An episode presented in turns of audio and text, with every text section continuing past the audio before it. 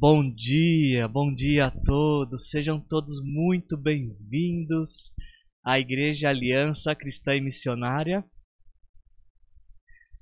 do bairro do Vista Verde, em São José dos Campos. Nessa data que para nós é tão importante, tão especial, aniversário de 43 anos. Parabéns, Igreja Aliança cristã e missionária. E, obviamente, quando a gente fala parabéns, a gente está falando parabéns não para o prédio, é, que por enquanto está fechado, mas estamos falando parabéns para a igreja que está em movimento e que está em movimento através da vida de, de cada um dos seus membros. Então, você que é um dos nossos membros, um dos nossos frequentadores, você que está chegando há poucas semanas, parabéns.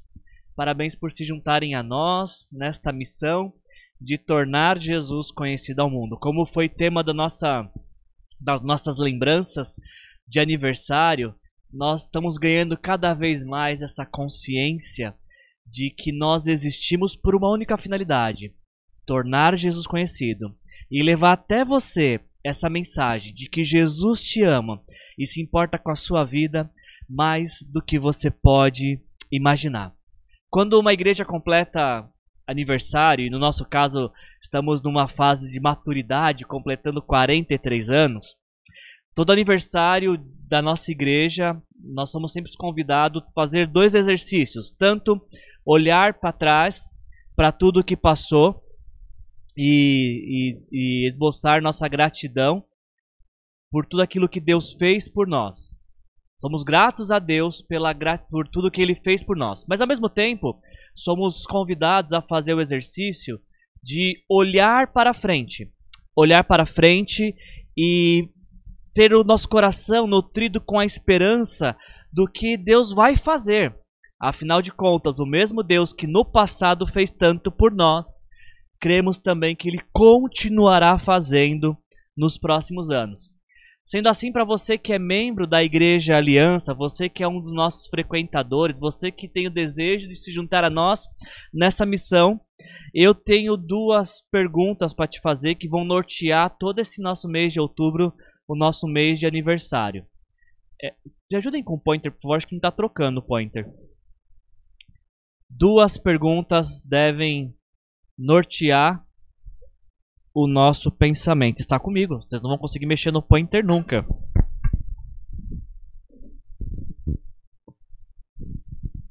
Ao vivo é assim mesmo, a gente está se adaptando a essa nova fase do ao vivo.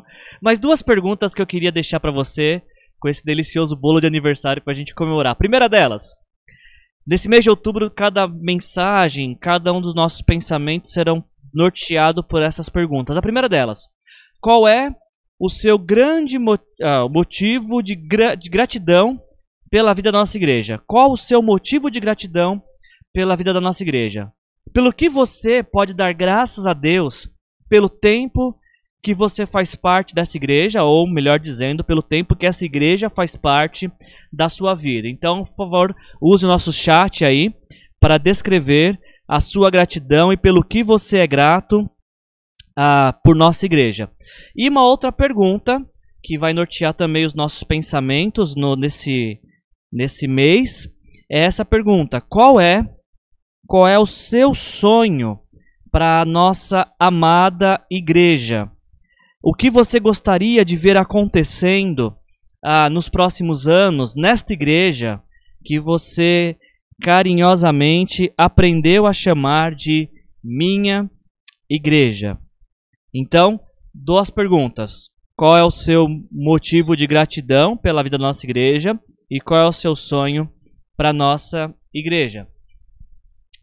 Eu queria que, que, nós, que nossos pensamentos nesse mês de aniversário fossem norteados por essas duas perguntas. E perguntas que são resumidas nessa, nessa expressão: gratidão e esperança.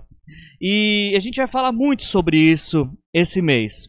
Ah, o Rômulo, por exemplo, está falando aqui no chat que ele é grato a Deus por amar e ser amado por vocês. Então, esse, é, esse é o motivo de gratidão do Rômulo. Será que mais alguém tem algum motivo que queira colocar aqui no chat para dar tempo de ler? Nós, nós somos muito gratos a Deus por tudo que Deus tem feito. E nós queremos continuar demonstrando tanto a nossa gratidão também quanto o nosso sonho, nossa esperança daquilo que Deus vai fazer. Então, para abrir essa série de mensagens de homenagem ao aniversário do nosso mês uh, de celebração, eu queria fazer abrir essa série e essa mensagem com uma pergunta para você. Qual é o seu maior sonho?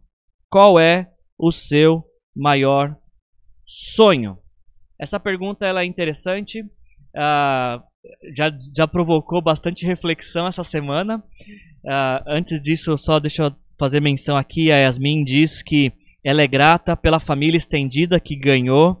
A Aline diz que é grata porque nessa igreja o Senhor deu a ela uma grande família. Sou grata porque me ensinaram, me ensinam a cada dia.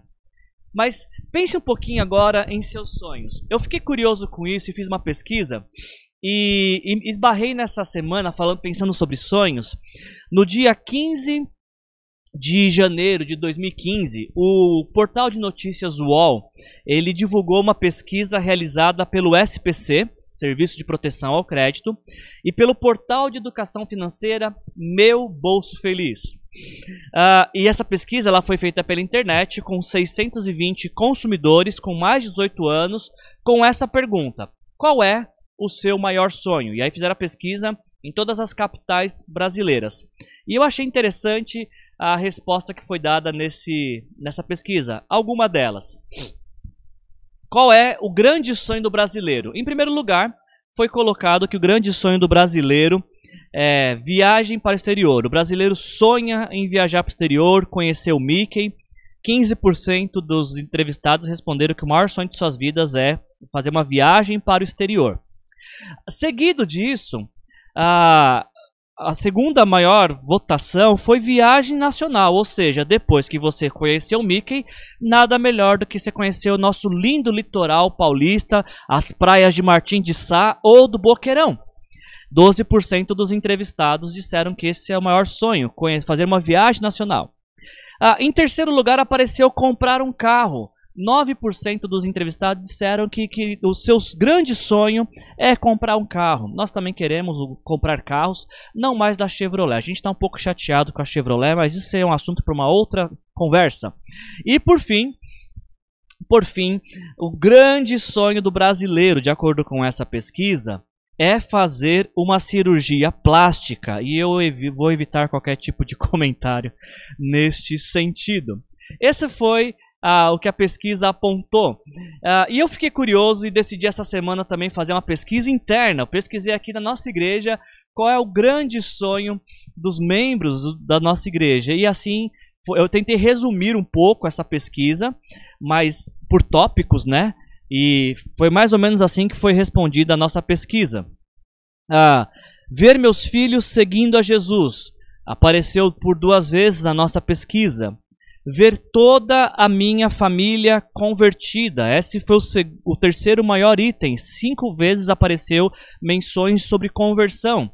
O sonho da casa própria, que eu esperava que aparecesse na pesquisa do Serasa, do SPC, aliás, apareceu aqui na nossa pesquisa interna. Ah, por três vezes, pessoas mencionaram que gostariam de ter sua casa própria. Ah, nós temos alguma coisa muito interessante para os próximos anos, porque teve alguém que disse que quer realizar o casamento na igreja. Ah, uma pessoa respondeu isso. Outra pessoa disse que quer ter um filho. A gente tem uma média boa de, de crianças na nossa igreja. Nos últimos anos que eu estou aqui, não lembro um ano que passou que não, alguém não ficasse grávido. Então, você que não tem filhos, esse é o ano para engravidar. Você que tem o primeiro filho, é o ano para pensar no segundo.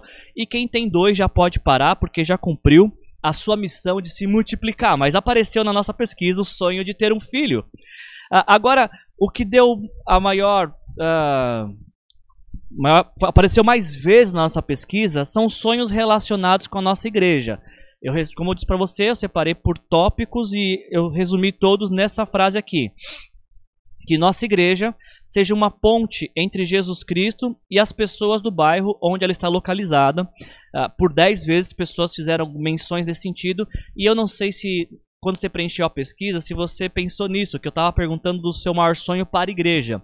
E eu perguntei maior, maior. Se o seu maior sonho é para a igreja, ok. Se é para a sua vida, ok. A ideia era pensar naquele sonho que está na prateleira de cima. Uh, outro, uh, a segunda, o segundo item que mais apareceu na nossa pesquisa interna aqui da nossa igreja, o sonho dos membros da Igreja Aliança Cristã e Missionária Vista Verde, tem a ver com a sua vocação de discípulo. Uh, resumi todos nessa frase: que eu consiga cumprir minha missão de fazer discípulos e amar pessoas por onde o Pai me enviar. E por fim, uma, eu queria finalizar com esta frase que eu achei bem bacana também sobre o seu maior sonho. Alguém disse: Meu sonho é que todas as pessoas sejam tratadas com respeito, igualdade e avaliadas ah, pelas suas capacidades e competências e não pela cor da sua pele. De tempos em tempos, quando a gente está falando de sonhos, de tempos em tempos parece que o nosso coração ele é tomado por essa visão arrebatadora, por esta realidade não existente que nós gostaríamos que fosse já presente. Uma visão de uma realidade desejada e, por ser desejada, parece nos levar, nos impulsionar, nos leva na direção da, da, da desse sonho para que esse sonho se torne real. De, parecendo que essa, o desejo, o impulso de trazer essa existência para perto, porque nela se compreende um senso de uh, completude. De tempos em tempos, o nosso coração ele é invadido por sonhos que nos colocam em movimento, que dão sentido à nossa existência, que nos fazem batalhar por um amanhã melhor. Sonhos, sonhar, sonhadores. É sobre isso que nós vamos falar nesse mês. Nós vamos falar muito sobre sonhos, sobre sonhar, sobre sonhadores e sonhos que desejamos que se tornem realidade. Então, para abrir essa série e para introduzir a mensagem de hoje, eu queria pedir que você me acompanhasse neste pequeno vídeo.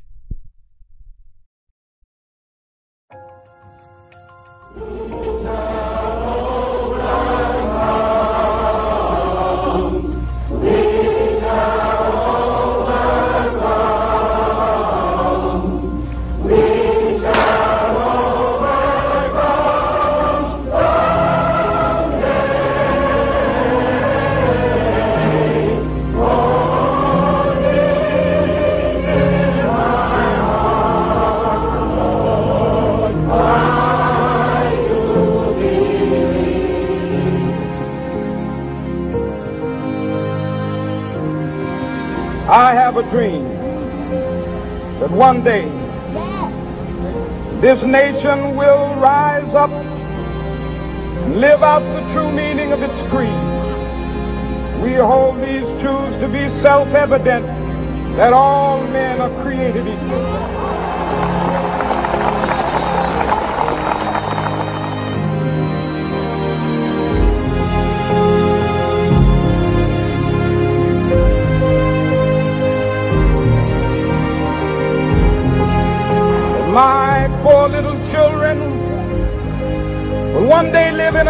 Nation where they will not be judged by the color of their skin, but by the content of their character. I have a dream today.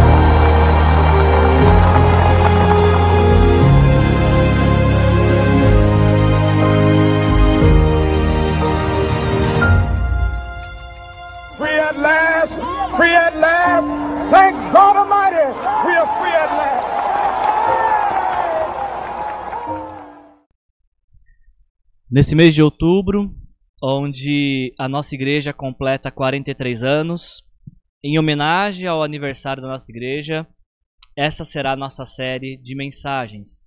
Eu tenho um sonho.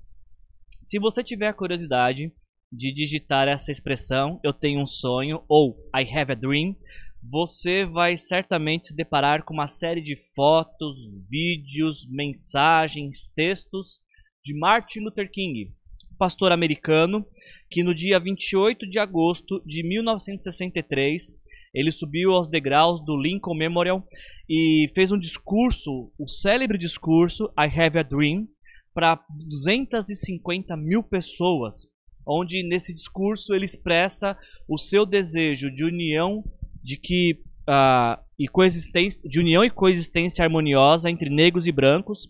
E esse discurso foi extremamente importante na história do movimento americano pelos direitos civis. O sonho do pastor Martin Luther King, ele estava fundamentado no sonho americano de liberdade e igualdade, no qual descendentes de escravos e aqueles que um dia foram filhos de donos de escravos também pudessem viver em harmonia. Eu tenho um sonho, essa frase de Martin Luther King, ela não terminou nele, ela ecoou e tem ecoado ao longo da história, uh, tanto aqueles que ouvintes originais desse discurso, mas todos que se deparam com este discurso, eu tenho um sonho, também são inflamados pela, pelas palavras uh, e pelo anseio, desejo de, pela luta da igualdade e liberdade ao redor do mundo. Uh, o pastor Hernandes Dias Lopes, ao comentar o discurso de Martin Luther King, ele diz as seguintes palavras: Todos nós, todos nós precisamos ter sonhos e ideais pelos quais viver e morrer. Passar pela vida sem o ideal é passar pela vida sem viver. Agora preste atenção, mas não basta ter um ideal, é preciso ter um ideal digno de Deus.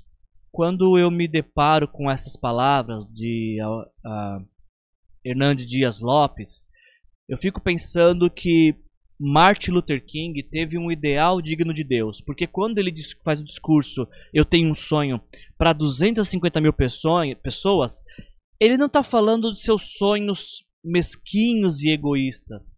Ele não está falando de seus sonhos onde ele esperava obter fama, dinheiro, abrangência.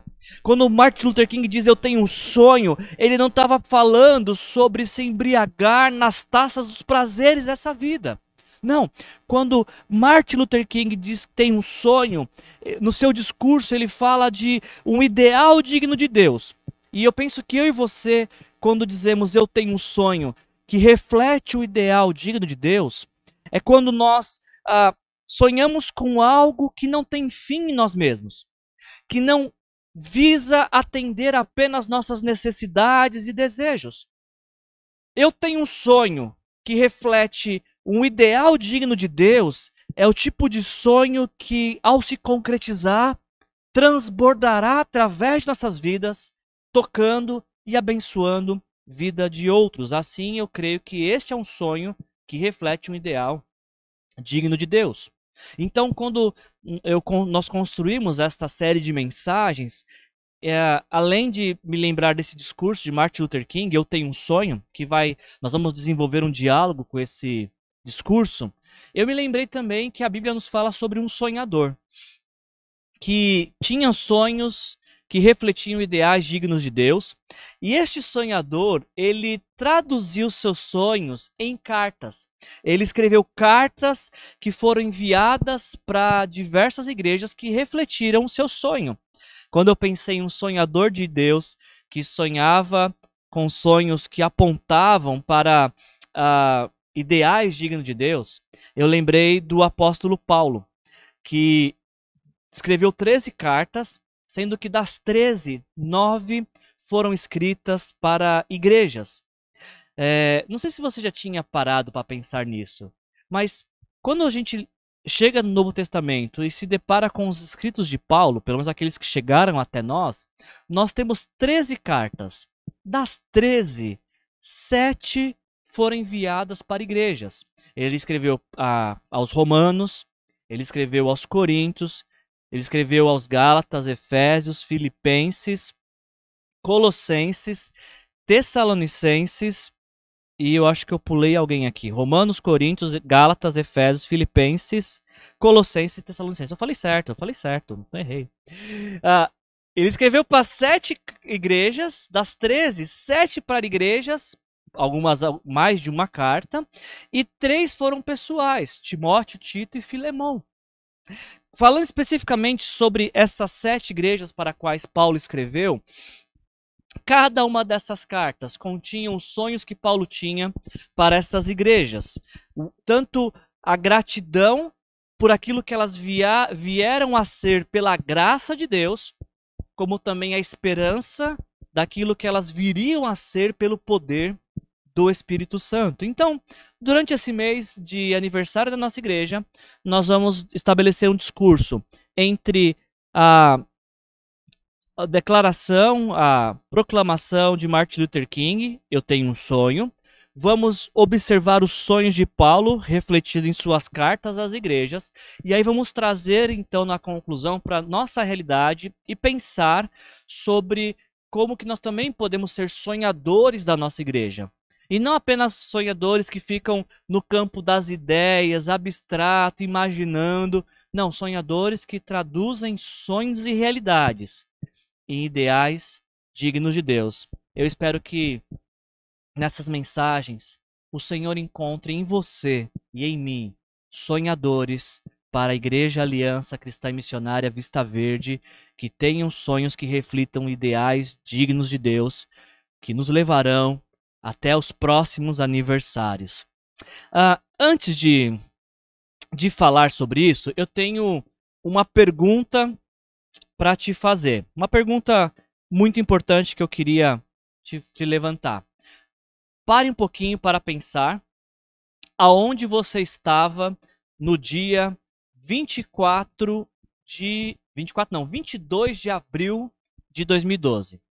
Onde você estava no dia 22 de abril de 2012. Você consegue pensar rapidamente aí? Ah, no dia 22 de abril de 2012, eu estava exatamente aqui neste lugar, talvez um pouco para cá, deslocado assim, mas eu estava exatamente aqui.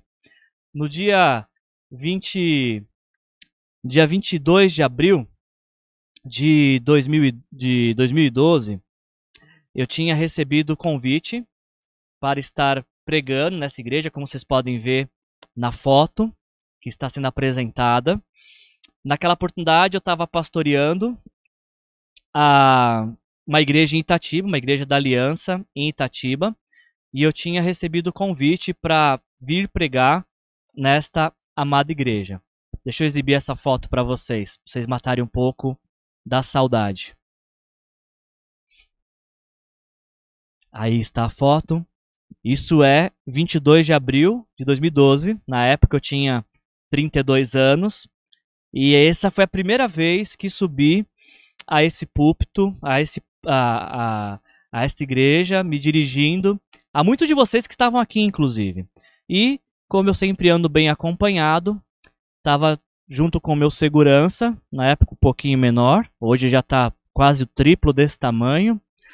Uh, e aí uh, estávamos uh, participando de um também de um junta panela e essa é uma hora que eu vejo algumas mães derramando lágrimas, não porque estão vendo suas crianças pequenas, mas porque estão vendo aquele chão vermelho bacana que a gente tinha, onde as crianças corriam, se jogavam no chão e voltavam para a casa vermelha. Era uma grande alegria que nós tínhamos. Ah, nessa oportunidade que eu estava aqui fazendo essa mensagem, eu só não tinha ideia de que depois dessa mensagem de 22 de abril de 2012, eu iria pregar centenas de outras mensagens nessa igreja, mais especificamente 290. Hoje é a mensagem de número 290 que eu prego aqui como pastor dessa igreja. Aliás, eu acho que eu vou lançar uma pesquisa essa semana uh, das 290 mensagens que já preguei aqui. Qual delas é a que falou mais ao seu coração? É, eu espero que em 290, pelo menos uma, você fale, nossa, daqui me ajudou de alguma forma. Essa é a minha esperança, que talvez em 290, uma tenha servido para te levar a entender o quanto Jesus te ama e tudo aquilo que ele fez na cruz, ele fez por amor a você, para que você pudesse viver através do seu sacrifício, da morte dele, para perdão dos pecados, que você tenha compreendido que através do sacrifício de Jesus você pode ter vida eterna e vida plena também, vida abundante. Mas isso é um outro assunto. Essa é uma outra pesquisa. Ah, por que eu tô te mostrando, eu te mostrei essa foto de 2012? Porque ah, eu estava preparando a mensagem essa semana, mensagem de aniversário, mensagem especial, e, e eu, eu, quando pensei no tema que a gente vai trabalhar, que é um sonho de unidade, eu pensei em pregar um texto. Tinha um texto que eu tinha em mente, que eu acho que tem a ver com esse tema, e estava caminhando para isso, mas aí o Senhor me despertou para esse texto que eu preguei em 2012. Eu acho que eu tive uma experiência muito parecida com a dos profetas. Venho a mim a palavra do Senhor e o Senhor me relembrando e me trazendo à tona o texto que eu preguei em 2012. Eu quero falar um pouquinho, inclusive, daquela pregação também na mensagem de hoje. Só que antes da gente falar ah, do texto propriamente dito, que a gente vai falar da igreja de Corinto, é importante que você conheça um pouco esta igreja para quem Paulo escreveu e revelou o que estava no seu coração. Ah, por volta do ano 52, o apóstolo Paulo estava fazendo a sua segunda viagem missionária. Ele sai de Antioquia, que era a sua igreja enviadora, e ele, é, você vai se lembrar, em Atos capítulo 16, outra mensagem que preguei aqui e que eu guardo com grande carinho no coração. Em Atos 16, o apóstolo Paulo queria ir para a Ásia. Mas aí ele tem um sonho, ele sonha com um homem da Macedônia que pede para que ele se dirija à Macedônia. Então, Paulo uh, compra uma outra passagem, a passagem que estava para a Ásia, ele rasga e ele vai comprar uma passagem agora para a Europa. E assim então inicia-se em Atos 16 a segunda viagem missionária do apóstolo Paulo, onde ele chega em Filipe e depois ele vai passar por outras cidades. Ele vai passar por Filipos, Tessalônica, Bereia e Atenas, até que em Atos capítulo 18 o apóstolo Paulo chega em Corinto. E é interessante destacar que chegando em Corinto, em Atos 18, Paulo passa um ano e meio nessa cidade e nesse um ano e meio ele planta a igreja dos Coríntios. Agora, o que é muito interessante destacar é que Corinto é a segunda cidade onde Paulo passou mais tempo. Paulo só não ficou mais tempo em Corinto do que ele ficou em Éfeso. Em Éfeso ele ficou três anos.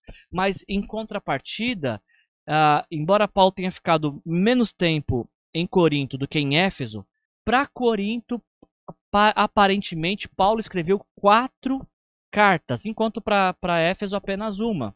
O que nos mostra que Paulo teve muito mais trabalho com a igreja dos Coríntios do que com a igreja dos Efésios. Eu disse que Paulo escreveu quatro, porque o texto que ele escreveu nos dá a entender que são quatro cartas escritas, mas só chegaram até nós, aparentemente, apenas duas cartas que ele escreveu.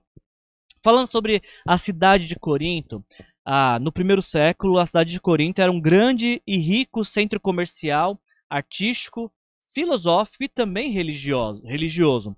Ah, ela, a Corinto, a cidade de Corinto, ela abrigava uma população cosmopolita, graças a essa grande variedade uh, que existia na cidade, a chegada de pessoas por todos os lados do mundo, graças ao porto de Corinto, que era uma uma, trazia uma grande movimentação do comércio, fazia um grande contato com o comércio com a Ásia. Como eu disse para você, Corinto se destacava também pela questão religiosa, dentre esses vários templos que tinham para atender várias religiões, tinha o templo de Apolo e o templo de Afrodite. Então, Paulo passa 18 meses em Corinto, planta a igreja dos coríntios e vai para a cidade de Éfeso. E quando ele está lá em Éfeso, ou de saída de Éfeso, ele recebe uma carta dos membros da igreja de Corinto relatando graves problemas que estavam acontecendo naquela igreja quatro anos depois que ela nasceu. E aí, então, em resposta à carta que Paulo recebeu dos membros da igreja de Corinto, ele escreve a primeira carta aos Coríntios. Basicamente, você tem duas divisões nessa carta para você entendê-la. Alguns, inclusive, dizem que essa carta não deveria ser dividida por capítulos, mas por problemas, porque são apresentados problemas e Paulo traz soluções para esses problemas. Do capítulo 1 ao capítulo 6, você vai ver a resposta de Paulo aos problemas que foram apresentados para ele da igreja de Corinto. E capítulo 7 a 16, Paulo vai dando explicações sobre como é a vida diária de alguém que se rendeu a Jesus. Então, esta é, eu vou apresentar para vocês a essência e o grande problema que Paulo teve na cidade de Corinto, na igreja de Corinto, que tentou minar os seus sonhos para essa igreja, mas vamos ver como Paulo teve que lidar com esse problema e continuar sonhando. Este é o grande problema com a, a, o maior dos problemas que a igreja de Corinto estava passando. Irmãos, diz o apóstolo Paulo, em nome do nosso Senhor Jesus Cristo, suplico a todos vocês que concordem uns com os outros no que falam, para que não haja divisões entre vocês, e sim que todos estejam unidos num só pensamento e um só parecer. Meus irmãos, fui informado por alguns da casa de Chloe de que há divisões entre vocês. E com isso eu quero dizer que cada um de vocês afirma: eu sou de Paulo, eu sou de Apolo, eu sou de Pedro e eu sou de Cristo. Você pode perceber nessas palavras de Paulo que ele inicia fazendo uma súplica. Ele está rogando, ou seja, não é um, um, simples pedido ou não é uma simples recomendação. Paulo ah, realmente está clamando insistentemente pela atenção dos seus ouvintes, leitores, e ele, ele fundamenta esse pedido ah, no nome do Senhor Jesus Cristo para dar peso àquilo que ele está falando. Tamanha era a urgência do que ele queria tratar. E, e a súplica naquela igreja era que eles concordassem uns com os outros no que falam. A NVT, nova versão transformadora, ela escolheu traduzir esse texto usando a expressão vivam em harmonia no lugar de concordem. Mas por que, que aquela igreja precisava viver em harmonia ou concordar uns com os outros no que falam? Paulo continua dizendo: para quê? Com a finalidade, para trazer o benefício, mirando o objetivo de que não haja divisões entre vocês. Pelo contrário, ao invés de vocês estarem divididos, que todos estejam unidos num só pensamento e em um só parecer. E mais adiante, Paulo vai explicar por que, que ele faz esse apelo, essa súplica. Ele diz que ele foi informado pelos da casa de Chloe uh, de que a igreja estava dividida. Então, ele recebe essa carta uh, da, do pessoal da família de Chloe, que era membro da igreja, e ele responde essa carta escrevendo 1 Coríntios. Nesse curto trecho que nós lemos agora, de 1 Coríntios, 10 a, 1 Coríntios 1, 10 a 12, nós vemos Paulo usar duas vezes a expressão divisão. E essa palavra divisão no grego é a palavra cisma, que significa literalmente rasgar. Uh, quando Paulo está falando de que uh, pessoas da igreja estão divididas, tanto em seus pensamentos quanto em seus propósitos, Paulo está dizendo que essas pessoas literalmente estão rasgando a unidade da igreja. Esse é o significado da palavra cisma, rasgar, literalmente. O, Paulo, o apóstolo Paulo fala que a divisão ela rasga a unidade da igreja. No caso eram quatro, né? Porque estavam divididos em quatro grupos. Paulo estava falando que a unidade da igreja foi rasgada pela divisão. E alguém até pode dizer que as pessoas estavam juntas. Estão todos juntos. Todos no mesmo ambiente. Mas como você pode ver, uh, estar junto nem sempre representa estar unido. Porque quando a gente fala de estar unido, uh, quando um vento bate, todos vão para a mesma direção, porque estão unidos. Agora, pode, as pessoas podem estar juntas, mas por conta de divisões, quando bate um vento, vai cada um para um lado. E é isso que estava acontecendo na igreja de Corinto, uma igreja que podia estar junta, mas ao mesmo tempo dividida, porque cada um está indo para um lado. Dessa forma, rasgaram a união, a unidade desta igreja. Ah, o apóstolo Paulo ele vai falar para a gente tanto a, a razão de ser da divisão, quanto também qual é a solução que ele apresenta para isso. E essa foi o trecho da mensagem que preguei aqui em 2012 que eu queria compartilhar um pouco com vocês daquela mensagem hoje também. Primeiro vamos ver qual que é a razão da divisão. Uh, o apóstolo Paulo diz em 1 Coríntios, capítulo 3, versículos de 1 a 4: Irmãos, não pude falar como espirituais, mas como a carnais, como a crianças em Cristo.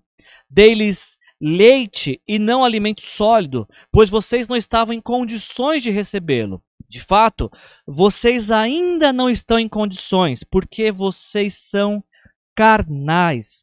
Porque, visto que há inveja e divisão entre vocês, não estão sendo carnais e agindo como mundanos. Pois quando alguém diz eu sou de Paulo e o outro eu sou de Apolo, não estão sendo mundanos. Porque a igreja de Corinto estava dividida.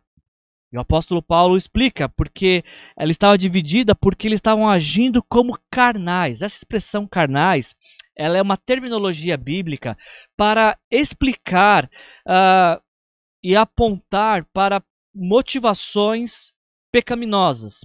Uh, quando alguém que é carnal, segundo a Bíblia, é alguém que está se deixando guiar pelo seu coração pecaminoso, as motivações pecaminosas, as inclinações pecaminosas de seu coração. Paulo ainda vai usar a expressão mundanos, vocês estão sendo mundanos. Mais uma terminologia bíblica para falar de pessoas que se deixam guiar, conduzir suas vidas com os valores e princípios deste mundo, que se opõem, obviamente, aos valores e princípios do reino de Deus. Em outras palavras, o apóstolo Paulo está falando que tanto a inveja quanto a divisão elas não têm origem em Deus.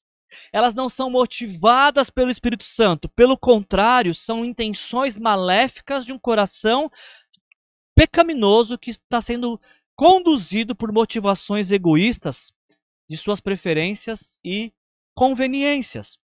E sabe, gente, cada vez mais que eu leio a Bíblia, Cada vez mais que eu leio a Bíblia, nesses últimos 24 anos como discípulo de Jesus, cada vez mais eu sou convencido que a Bíblia, ela tem muito mais para nos dizer sobre grupo do que sobre indivíduos. A Bíblia, ela aponta muito mais para relacionamentos do que para lobos solitários ou para paladinos da justiça a cada vez mais que eu tenho lido a Bíblia, eu tenho ganhado essa consciência de que a Bíblia fala muito mais sobre integrar do que sobre segregar. Por que, que a divisão numa igreja é tão prejudicial?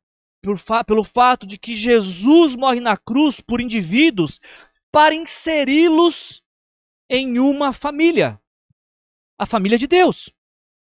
Por que, que a divisão é tão prejudicial para uma igreja? Porque Deus nos criou para relacionamentos e não para o individualismo. Por que, que a divisão mina as bases da igreja? Porque a divisão é, divide a união. Aliás, união dividida é uma contradição de termos.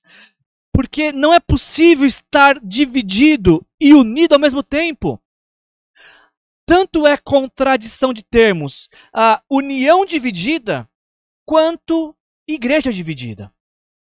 Se é igreja, não pode estar dividida. Se está dividida, está perdendo sua essência e pouco a pouco deixando de ser igreja. Porque igreja dividida não cabe essas duas palavras da mesma frase. Eu tenho ganhado a consciência que eu posso ser diversas coisas sozinho. Uma coisa que eu não posso ser sozinho é igreja. Porque para ser igreja, eu preciso de você. E você, para ser igreja, precisa de mim.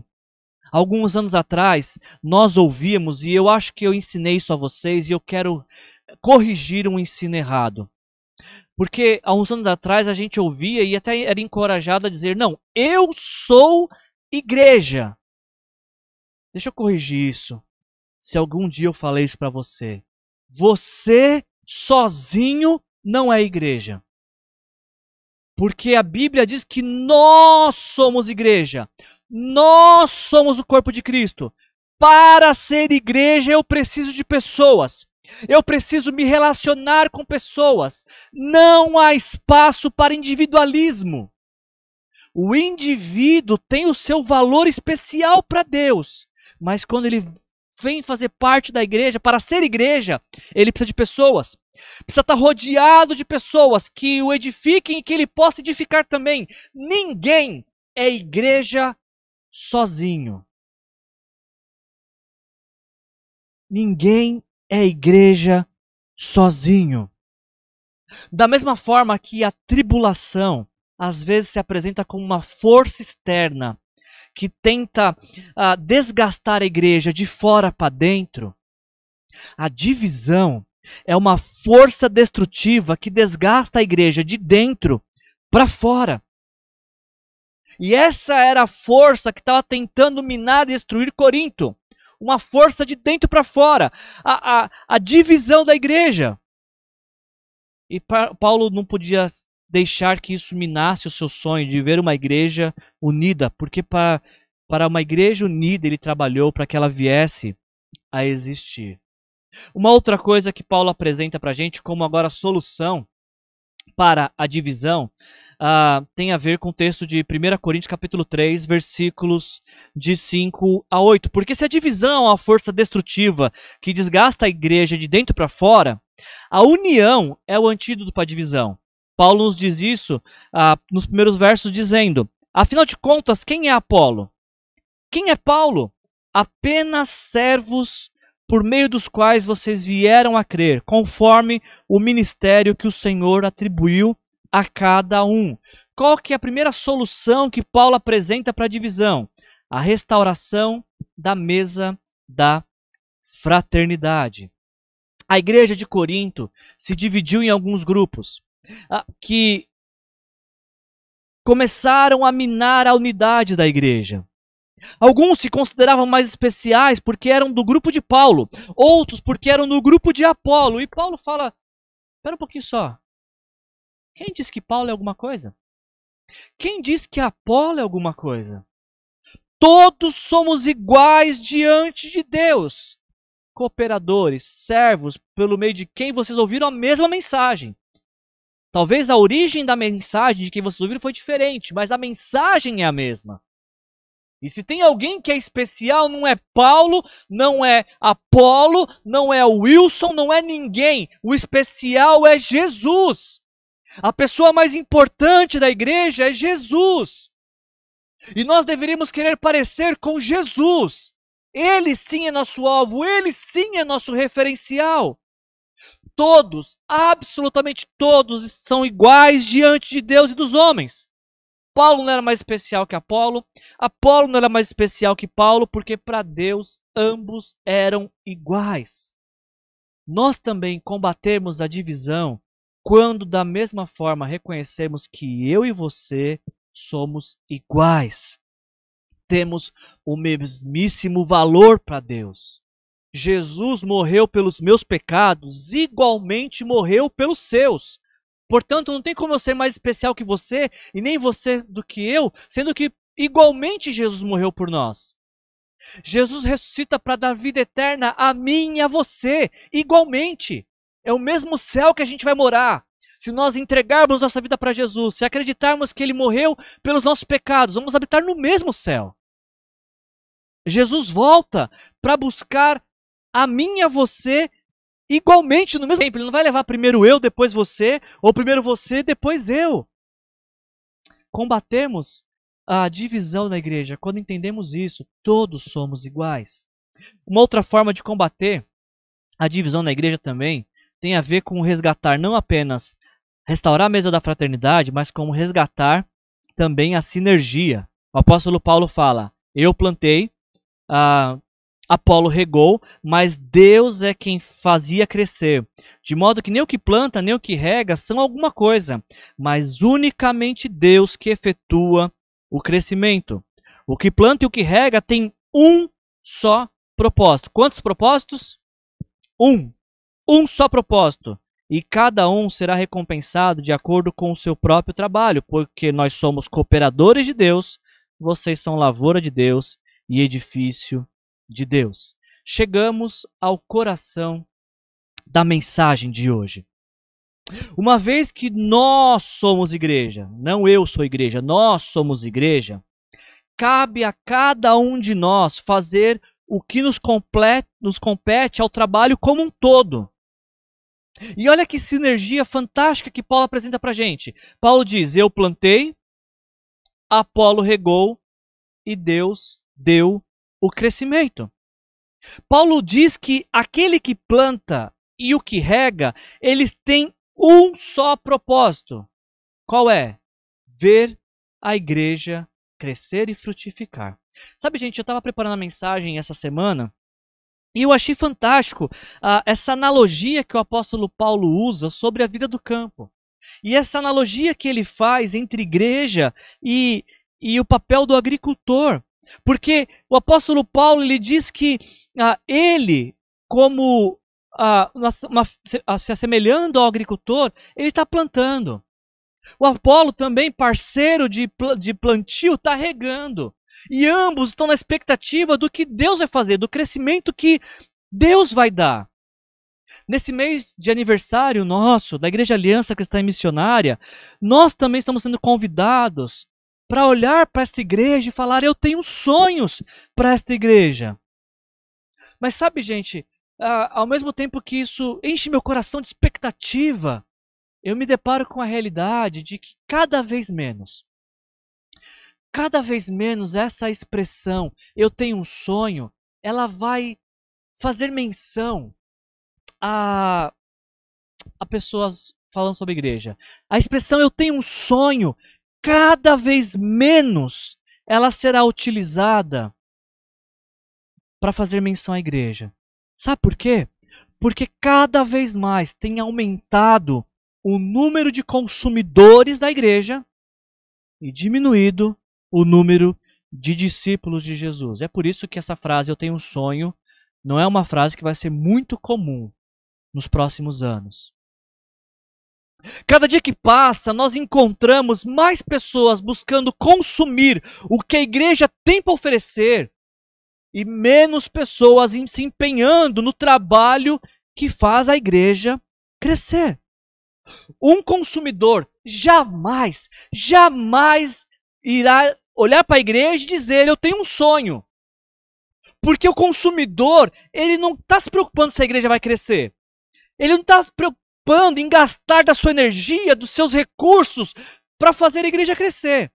O consumidor, ele vem, consome, e quando não há mais nada para ele consumir, ele vai para uma outra igreja para iniciar esse processo de consumo de novo.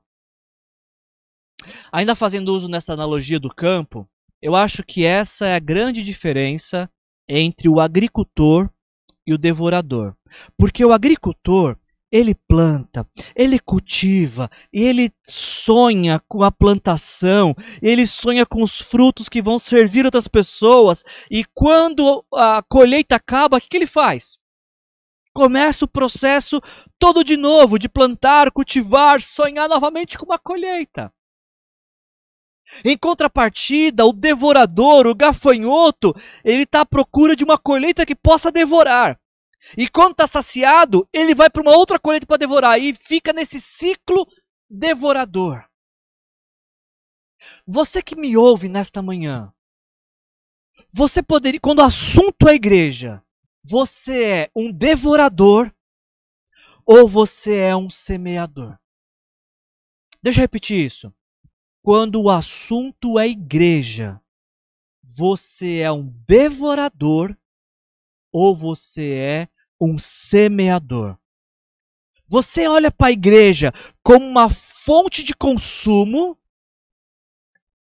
ou você olha para a igreja como um terreno fértil para plantar, cultivar e sonhar? Martin Luther King, ele tinha um sonho. E o sonho dele era transformar as dissonantes discórdias de nosso país em uma linda sinfonia de fraternidade. Paulo tinha um sonho para a igreja de Corinto, que eles concordassem uns com os outros no que falam, para que não houvesse divisões entre eles, e sim que todos estejam unidos num só pensamento e num só parecer. Eu também tenho um sonho para a Igreja Aliança Cristã e Missionária do bairro do Vista Verde. Enquanto for pastor dessa igreja, eu tenho um sonho, mas o meu sonho não é que nós sejamos conhecidos por nosso tempo. O meu sonho como pastor da Igreja Aliança Cristã e Missionária do Vista Verde não é que nós sejamos conhecidos por nossa doutrina, por nossos costumes, por nosso linguajar. O meu sonho como pastor dessa igreja é que nós sejamos conhecidos pelo amor que temos uns pelos outros. E acho que esse era o sonho de Jesus também, porque a gente lê em João 13, 34 e 35. Um novo mandamento lhes dou: amem-se uns aos outros.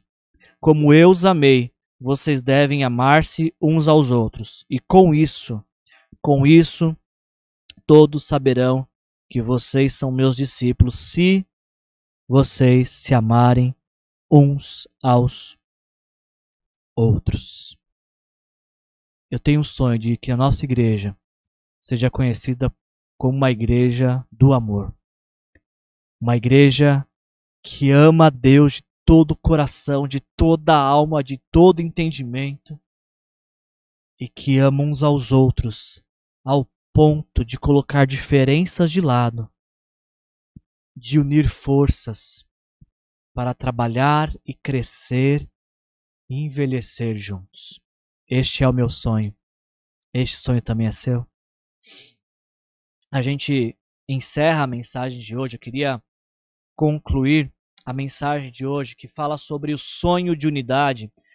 Lembrando que o apóstolo Paulo tinha esse sonho para a igreja de Corinto, uma igreja unida, que estava passando por uma dificuldade por conta da divisão, mas Paulo apresenta um antídoto para isso, que é o amor. O texto mais conhecido talvez dessa carta, 1 Coríntios capítulo 13, o apóstolo Paulo diz: Ainda que eu fale a língua dos homens e dos anjos, se não tiver amor, serei como o sino que ressoa ou como o prato que retine. Ou seja, espiritualidade sem amor é barulho sem sentido. Ainda que eu tenha o dom de profecia e saiba todos os mistérios e todo o conhecimento, tenha uma fé capaz de mover montanhas. Se não tiver amor, nada serei. Ou seja, serviço sem amor é ativismo improdutivo. Paulo ainda diz: ainda que eu dê aos pobres tudo o que possuo e entregue o meu corpo para ser queimado, mas se não tiver amor, nada disso valerá. Ou seja, sacrifício sem amor é igual a autopromoção sem valor. Percebam, percebam que o problema não está na espiritualidade, no serviço ou no sacrifício, porque até nessas coisas as pessoas de Corinto eram muito boas. O problema é quando isso e tantas outras coisas é feito sem amor. De que, que adianta ah, julgar-se super espiritual se essa super espiritualidade ela não é refletida no amor às pessoas? De que adianta trabalhar incansavelmente, chegar ao ponto da exaustão, se todo esse trabalho não tem como força motriz pessoas para que elas sintam-se amadas e compreendam o quanto são amadas? Fazer, fazer, fazer, sem amor, não constrói nada. De que adianta a caridade que usa a máscara da generosidade quando o coração não é movido por quem vai receber, mas sim é movido com o status que se ganha por dar? Nesse sentido, a, a generosidade, o alvo da generosidade não é quem recebe, mas é quem dá. Será que a gente pode chamar de generoso aquele que dá ao outro na expectativa de ter para si? Eu creio que não. Eu creio que não. Eu gostaria de, de encerrar essa mensagem de hoje com uma única pergunta, para que a gente possa refletir e praticar essa mensagem esta semana. E a pergunta é esta: O que você pode fazer hoje para promover a unidade? Perceba que eu não estou falando dos outros. eu não estou falando do seu pastor, estou falando de você. Porque quando o assunto é unidade, é, começa com você, começa comigo. E quando cada um tem essa iniciativa comum, nós construímos a unidade. Como que a união pode ter início em você? A união desta igreja pode ter início em você. Como que a partir de você, a sua igreja, a sua família, os seus grupos de amizade serão mais unidos? Como é que você será um fator de convergência para gerar unidade? Essa é a pergunta. Eu tenho certeza que Deus quer usar a minha vida e a sua vida para que sejamos este elo de união entre pessoas. E nós nos tornamos elo de união quando nós somos mensageiros da paz. Quando nós optamos sempre pelo diálogo, ao invés das disputas da razão. Quando nós insistimos incansavelmente que todos se assentem à mesa da fraternidade, lugar onde todos somos iguais e temos, portanto, o mesmo e único valor. No discurso Eu Tenho um Sonho, o pastor Martin Luther King, ele disse: Eu tenho um sonho de que um dia nas colinas vermelhas da Geórgia, os filhos dos descendentes de escravos e os filhos dos donos de escravos poderão se sentar junto à mesa da fraternidade. Esse também é o meu sonho que a Igreja Aliança Cristã e Missionária Vista Verde seja vista como uma mesa gigante. Sabe aquelas mesas grandes de, de festa de Natal, de final de ano, que senta a família inteira e que todos vão comer das mesmas coisas naquela mesa? Esse é o meu sonho. Se, se a gente for associado a uma figura que seja de uma grande mesa, a mesa da fraternidade, onde todos se assentam em volta e encontro, encontro nesta mesa da fraternidade o mesmo valor que elas têm, que essas pessoas têm para Jesus. Igualmente, que quem se assentar à nossa mesa, a mesa da fraternidade, entenda o amor de Jesus, que o levou à cruz para morrer pelos nossos pecados para que uma vez que nós entregamos nossa vida para Ele, recebendo como Senhor e Salvador de nossas vidas, somos inseridos no corpo de Deus. Somos convidados para sentar à mesa da fraternidade. Uma igreja conhecida pelo amor. O amor a Deus e o amor às pessoas. Este é o meu sonho. Esse sonho também é seu? Vamos orar. Deus, em nome de Jesus, obrigado, Senhor, pelo nosso aniversário de 43 anos olhamos para trás e podemos recitar inúmeros e inúmeros motivos pelos quais temos para agradecer ao Senhor por tudo aquilo que o Senhor fez em nossas vidas. A Daniele Broco diz ao Senhor que agradece por tantas coisas, por crescer nessa igreja, porque essa igreja teve presente em todos os momentos da sua vida. Senhor, a Shirley agradece ao Senhor pelo cuidado e investimento em vidas que essa igreja ao longo desses anos demonstrou ao Senhor. Deus, nós temos uma palavra de gratidão que faz coro com a gratidão da Ivone e agradece de ver toda a sua família em Cristo. Muito obrigado, Pai, porque como a Fran disse, somos gratos pelo acolhimento e amor que vivenciamos entre nós. A Nete diz que é grata por fazer parte dessa família. Louvamos o teu nome, Pai, em unidade com a Jane, que diz que é grata por esta igreja, por ter aprendido tanto, crescido tanto, e pelo ministério com as crianças que ela tanto ama, Senhor.